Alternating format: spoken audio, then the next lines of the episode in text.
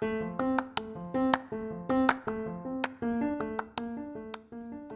さんこんにちは。日本語のポッドキャストジャパニーズビズのりこシーズン3ホストののりこです。お元気でしょうか？はい今日は私が北アイルランドからイングランドのリバプールに引っ越してきてからもう約3週間経ったよっていうね、まあのりこさんの近況について話していきたいと思います。なんて時間が過ぎるのが早いんでしょうか？気がつけばもう3週間。少しずつ生活には慣れてきました。うん、本当に楽しんでますね。まあ、1月になって、まあ、今録音してるのは1月4日木曜日なんですけどあのいつものルーティンにようやく戻りました。もうこれが本当に嬉しいですね、まあ、引っ越しまでまた引っ越しが終わってクリスマスが終わるまではもう本当にルーティンが崩れてもうルーティンがないような感じでした、まあ、でも年末ってそういう時期だと思うんですよね。あの本当に何にもしないっていうのもすごく大切で私は何にもしない、まあ、引っ越しが終わってよ。引っ越しが終わってから何にもしない。もうのんびりする。ネットフリックスも見ない。ぼーっとする。みたいな時間を作ったりして、ね、あとはリバプールの公園を探して歩きに行ったりとかね。はい。まあいろいろなことをしながらあっという間に3週間が終わったんです。はい今日はその話をしてみたいと思います。最後まで聞いてください。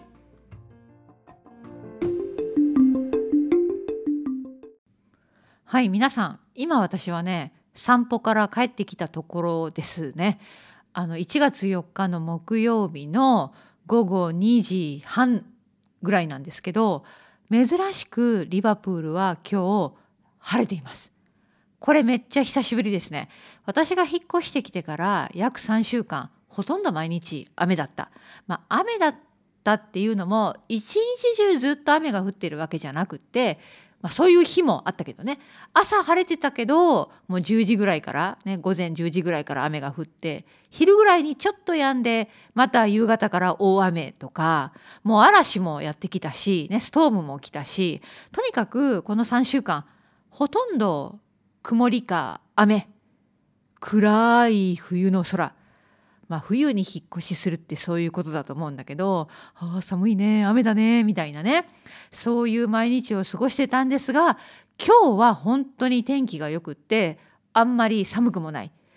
散歩に、まあ、冬の散歩にちょうどいい天気ではいあの本当に45分ぐらい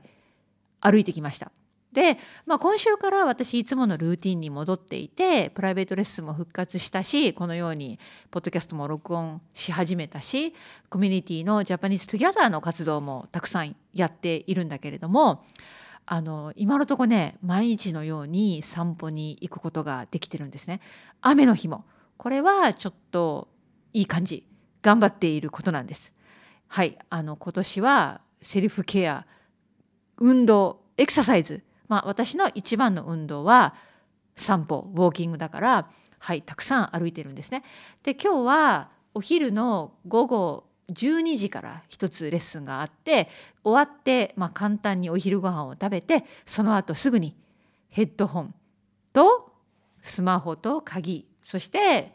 まあレインジャケットねはい、あのイングランドでの生活、まあ、イギリスの生活北アイルランドの生活でマストな服はレインジャケットです。ね、あのウォータープルーフのいいジャケットはマストです。はい、で、まあ、晴れてるけどそのジャケットを着て、はい、散歩に行ったんですね本当に気持ちよくって今日の散歩コースは、まあ、公園の中じゃない残念ながら私が住んでいるのはリバプールの街の中心だからはいあの街の中街歩きですよね。でまあちょうどお昼の時だったから、ね、会社員の人がお昼休みで散歩しているサンドイッチを買いに行ってるランチを食べに行ってるっていう人を見ながら街歩きを45分してきて今日のコースはマーシーサイド、ね、川の方に行って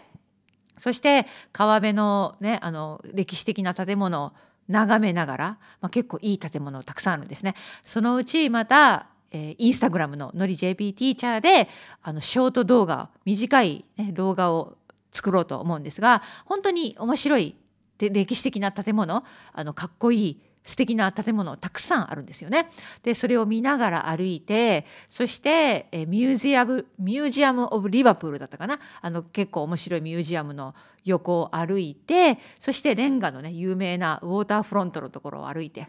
えそして、えー、リバプールには小さいけどテイトテイトミュージアムもあるんですね。はい、なのでちょっと無料ですからちょっと入って散歩しながら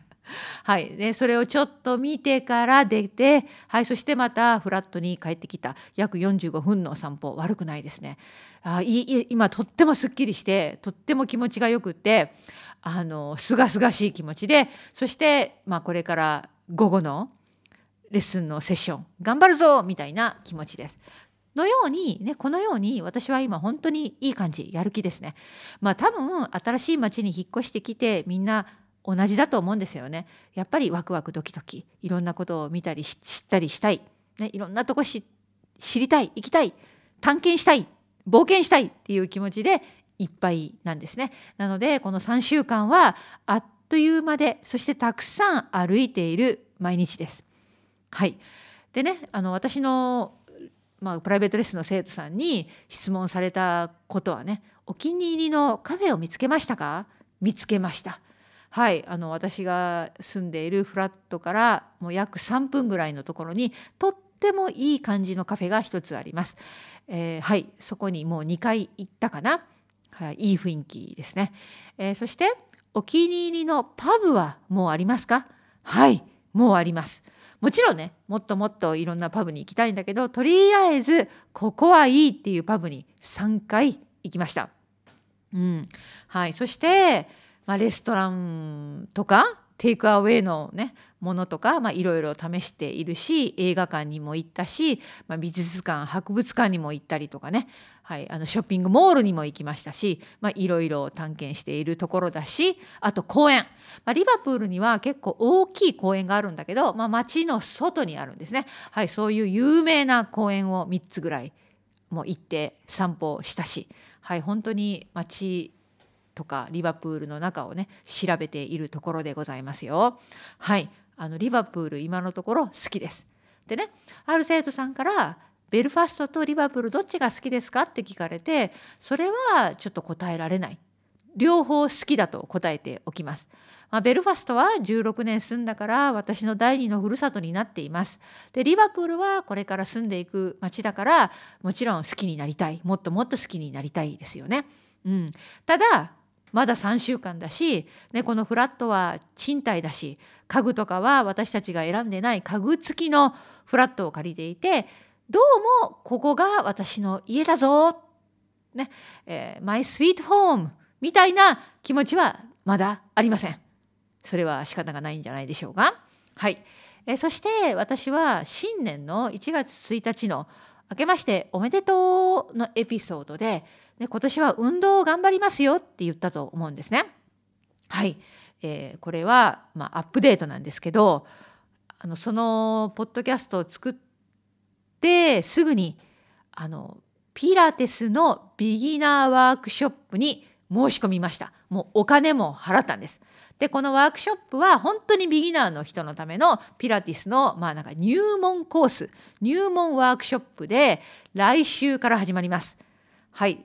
でこれもこの間のエピソードで言ったように、まあ、夜のセッションなんですね。で通常夜は私プライベートレッスンがあるんだけどその日その曜日のプライベートレッスンの生徒さんには「ごめんなさい。私どうしてもこのピラティスのビギナー入門コースに行きたいんです」なのでレッスンの曜日時間を変えてくださいって言ってお願いして、はい、そしてその時間にこのビギナー入門コースに行くことになりました。と言ってもまだ行ってないからね。本当にちょっと心配している。どうなるか。あのドキドキワクワクうまくいくか。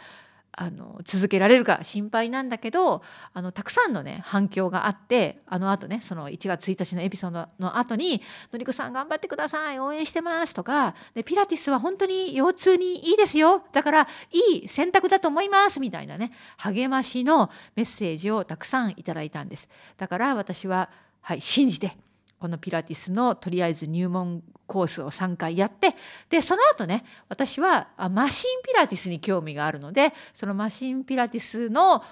クラスまたはプライベートクラスに申し込んでみようと思っています。はい、これもどうなるかあのアップデートをお楽しみに。はい、そのぐらいでしょうかね。はい、でねやっぱり2014年というか、まあ、新年になってたくさんの人は今年やりたいこと頑張りたいことを挑戦したいことを考えるじゃない？で私はいろんなところでよく言ってるんだけど新年の抱負って作らないようにしてるんです。はい。あのもちろん小さなねことはあるんですよ。あこれやろうあれやろう。でもほとんど去年やっていたことと同じで、まあ、それを続ける。続ける、ね、継続は力なり力なり今言えませんでしたね。大切なポイントなのに。継続は力なり、ね、続けることに意味があると思っていてめっちゃ新しいことをこのピラティスとかね運動のこと以外は始めようなんて思ってないんだけれどもはいでもあのそういう、まあ、信念の抱負を作らずに、ね、何かあの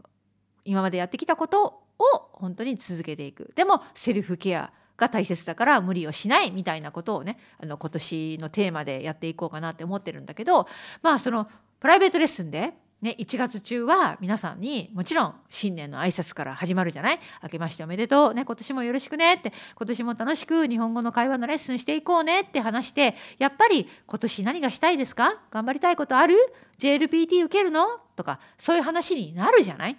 でね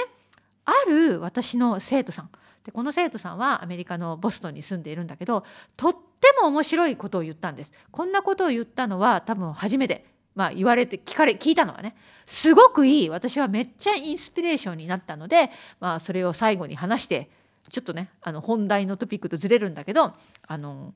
話して終わりたいんだけどこの生徒さんはもちろんね今まで通り日本語の勉強を続けますと、ね、あの今までやってることを続ける、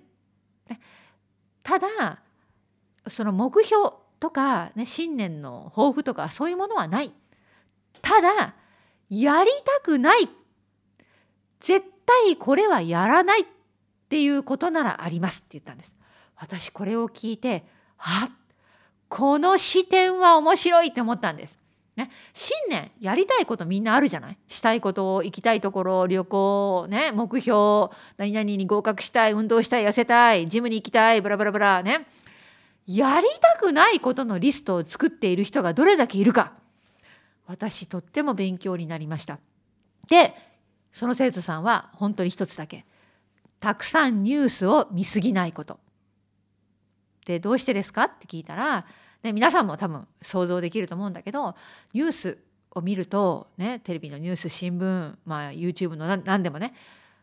悪いことしかない。大体ネガティブなことだ。戦争のこと。インフレのこと物価高のこと、まあ、日本で言ったら新年早々大地震があったりとかね。暗いニュースとか嫌なニュースとか、まあ、どうしてもそれを見続けるとメンタルがやられる。ね、そしてネガティブな気持ちになってもうこの世界が終わるんじゃないかみたいな究極なことはね。そういうことにもなりかねない。ニュースを見すぎるのは良くないと思う。これがやりたくないことです。でニュースにまあ、ニュースを見ることに時間をかけるぐらいなら、ね、暗記カードで日本語の漢字を覚えます。そう言いました。そうだよね。その通り。あの YouTube とか、ねまあ、そのインスタグラムでも X でも、ね、何かその見見始めるとそのことばっかりがおすすめに出てくるじゃない？アルゴリズム。これが恐ろしい時間の無駄になるんだよね。だから何かニュースを見ると同じような動画ニュースがずっと流れてきてそしてずっとずっと永遠に見て気づけば1時間ずっとそのニュースばっかり見てたなんてこと皆さんもあるじゃない？やりたくないこと。これ私も同感です。はい、あのできればそういうねニュースを見続けるよりははい韓国語の勉強したいです。読書したいです。散歩に行きたいです。っていうことですね。はい。なのでやりたくないことのリストを書くのも新年にとっても面白いプロジェクトになるかもしれません。で私考えたんです。あります私も。ねネガティブなニュースを見続けない。はい。そしてやりたくないこと。ネットフリックスをたくさん見ない。はい私ネットフリックス見るの好きだから見ます見るけど見すぎないいいですね。はい。あとはやりたくないこと。あの旦那さんに八つ当たりしない。はい引っ越しの時にねプロジェクトの時にたくさんイライラしちゃって旦那さんにねたくさん八つ当たりしちゃったから、まあ、新年早々1月ぐらいは旦那さんに優しくね笑顔で八つ当たりしないで過ごしたいです。特に旦那さんは、ね、今年1月2日から新しい仕事が始まって、ね、その新しいまあ、仕事の職場の環境になれるのに本当に大変だと思うんだよね。私以上に多分大変なはずなんです。でも彼は全然文句を言わない。八つ当たり私にしない。ね、そういう旦那さんを大切にして はい旦那さんの話を笑顔で聞いてあげられる人になりたいです。はいなのでやりたくないことね、ちょっと皆さんも考えてみてください。まあ、そういう感じで1月スタートしました。私はねとりあえず、まあ、まだ1月4日なので何とも言えないんだけれども1月1日から4日間は悪くないです。はいいい感じでスタートを切れていると思います。皆さんも1月ねうまいうまく、まあ、いいスタートが切れていることを願っています。健康でいてください。ハッピーでいてください。はい、それでは今日は以上です。はい、またね